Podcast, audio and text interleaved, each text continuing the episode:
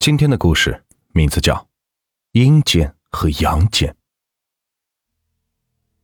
刚解放那会儿，人的情感还是很纯洁的。越是古老的镇子，受外界的影响是越小，人自然也是。闻说，镇子里最老的房子就是橘子家住的那间，已经有着三百多年的历史了。楼下到楼上一共是住了六户人家，中间是个大大的天井，天井的中间是口有着年头的水井了，青苔已经是爬满了井沿。解放后重新分房子，李奶奶和李老爹当初是不愿意分到这里的。倒不是这里的房子不好，房子是很大的，干净清爽，只是一到晚上，李奶奶就不让橘子随处的走动，八点之前一定要回家，十点以前一定要是关上门窗睡觉的。橘子是很乖巧的，他倒从来也没有问过为什么。大院子里最深处住的是老寡妇张王氏。老太太很高寿了，今年已经是一百出头了。她的老伴死的可早了，四十出头就先一步去了。到如今，这张老太太已经是四代同堂了。孙媳妇儿挺争气，曾孙子已经五岁了。但是唯一不足的是，老太太最近开始掉牙了，人也有一点不行的样子了。有年轻的问老太太岁数，老太太几年前就一直说自己是九十多，一直是说了好些年，还是九十多。感情的岁数活大了，这个可不好记啊。那天中午，橘子是准备上学去的，突然院子里进了几个戴着大帽子的，问了房子里的人很多问题。橘子是听明白了的，镇子上。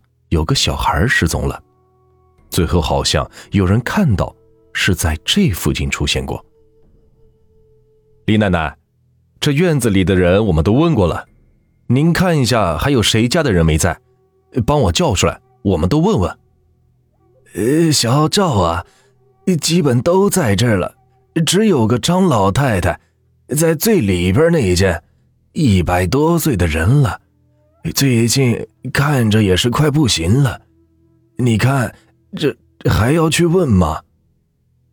这样啊，那算了吧，这么大年纪能问个啥？我们所长叫我带话向您老问好，他老跟我们说以前他爹在你们家当管家的事还有他小时候的事呢，可有意思了。哎，那都哪个年头的事了？哎，不提他，不提他了。行，那好，呃，您先忙，我们去别处找找。小橘子放晚学的时候，正好看到张老太太在井边洗着菜刀，刀上带着点血。老太太，您做什么呢？杀鸡吃吗？啊，哦，橘子啊，是啊，姥姥我今天宰了只鸡。哎，快不行了，能吃啊就吃点吧，这说不定明天早上还爬得起来不？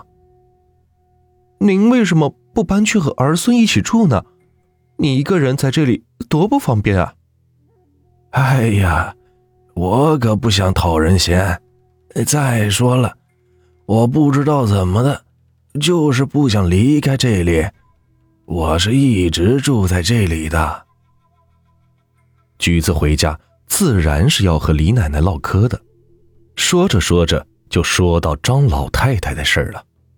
啊，你说这张老太太在房子里杀了只鸡？橘子，你没说错吧？她都没牙了，吃得起来吗？没错呀，她自己说的。半个月过去了。那个失踪的孩子依然是没有找到，不但没有找到，反而又一个失踪了。这天，橘子放学回来的时候，看到张老太太是在院子里晒着太阳的，嘴里还吃着什么，嘎吱嘎吱。橘子看着老太太的手，手里是一把金枣。我们这儿的一种小吃，面食，没有好牙齿是咬不动。橘子想一想，自己都不一定咬得动呢，这老太太的牙可真好。可橘子又想，不对呀，这老太太的牙齿不是掉了吗？哎呀，橘子回来了，呃，吃点儿。说着，老太太就把手给递了过来。橘子道：“吃一两个就好，吃多了我的牙齿可顶不住。”老太太，你胃口真好。小丫头年纪轻轻，哎，这牙还不如我呢。说着，老太太乐的是笑了起来，露出了一口雪白的牙。橘子自然是要跟奶奶说的，说张老太太最近身体好转了。这最最神奇的是，她居然长了一口新牙。橘子，你要知道，这生老病死是自然的法则，老了身体会差、会垮、会掉牙，这是正常的。如果背道而走，便是异常了。古书里对异常的事物是怎么解释的？“妖亦是妖”，这个“妖”字用得好啊！张老太太的儿孙们是经常来看她的，基本是十天左右来一次，有时候一起，有时候是个别来的。小镇的太阳照常的东起西落着，只是小镇里接二连三的失踪着小孩镇里已经开始闹开了，有说是外地有人贩子来了，有说是狐妖做的，更有说是山上的狼叼走了，说什么的都有。这天晚上，因为警察又来这边查问线索，自然是忙乱了点，所以睡得也迟。橘子还在想着小孩失踪的事，躺在床上烙着大饼，翻来覆去。突然，窗外有声音传来，嘎吱嘎吱，听不太清楚，但小橘子知道应该是牙齿咬东西的声音，而且是很脆的那种。哪家呀？现在还在吃东西？想着这个的时候，橘子是终于睡着了。张老太太的身体是越发好了，成天在院子里是晃悠着。晒着太阳，找人唠嗑，和一个半月前基本上是两个人。很多人都恭喜老太太，说像您这样的肯定是上辈子积了德，有几个会有你这样的福气？到老了还一点不求人的，自己身体这么好，况且这牙掉了，居然还能长一口新的，这长新牙只有小时候才有的事啊！这镇上的小孩还在继续失踪着，每十天失踪一个，警察们已经是快顶不住压力了。所长已经是下了死命令，这再抓不到人，再找不到小孩，就得报到上面去，让上面派人来协助。李奶奶那一天下午去了所里，和所长在房里说了好一会儿话。你把这些符。发给家里有三到八岁的孩子家，让他们在孩子的床上、房间门上，还有这孩子身上都给贴上。这有用吗？有没有用，我不能保证，但你试试吧。又到了之前估计会丢孩子的那天，在一片不安中，那一天过去了，一直从晚上。到了第二天早上，所长一直在办公室里杵着，幸好没有人来报案。小橘子这一天放学进院子，没有看到张老太太，老太太今天也没有出来活动，感情是这几天累了，在家歇着呢。这刚准备上楼，院门口就进来两个人，张老太太的孙媳妇儿带着儿子。来看看张老太太了。这小孩子长得那个可爱，粉嘟嘟的脸蛋，小手的指头一个个饱满圆实，真像个枣啊！不知怎么的，小橘子就想到了那个金枣上面。小镇的夜是悠闲的，惬意而舒适，美丽的，幽静而深远。小橘子觉得奶奶最近好像在想着什么，经常是深锁着眉头。橘子想，我说点高兴的事去吧。奶奶，今天张老太太的孙媳妇来了，来看她。晚上刚来的，他们家挺孝顺的。啊，你说这张老太太家里来人了？那晚上没？是啊。来的很晚的。张家的小媳妇儿觉得老太太今天有点累了，无精打采的，她就做了点饭菜和老太太吃了，便坐下聊些话。儿啊，你来就来，这晚上的你把小家伙带来做什么？快回去吧。都晚了，我们今天来就没打算回去，今晚就在您这儿歇着。明天再回去，晚上让小家伙跟您睡好了。您也好久没有看到他，他也想老祖宗您呢。张家的小曾孙名叫国兴，国兴睡到半夜时分，听到床那头老祖宗那儿传来了咯吱咯吱的声音。老祖宗，你在干嘛呀？吃东西吗？是啊。老祖宗饿了，您吃的什么呢？今早，说着，国兴已经从床这边爬到了床的那边，但是国兴看到的是老祖宗在咬着自己的手指头，咬的是嘎吱嘎吱的响。老祖宗舔了舔舌头，拿起国兴的手放在国兴的嘴边，吃吧。这是你的金枣，啊，这是我的手指头啊！老祖宗，您搞错了吧？没错，你看老祖宗的。说着，把自己另外的一只手的手指也是嘎吱嘎吱的咬了下来。小国心想着，这老祖宗怎么不疼呢？难道手指头真的能吃吗？可是。这吃了不是没了吗？正想着，老祖宗的手指头就突然长了出来。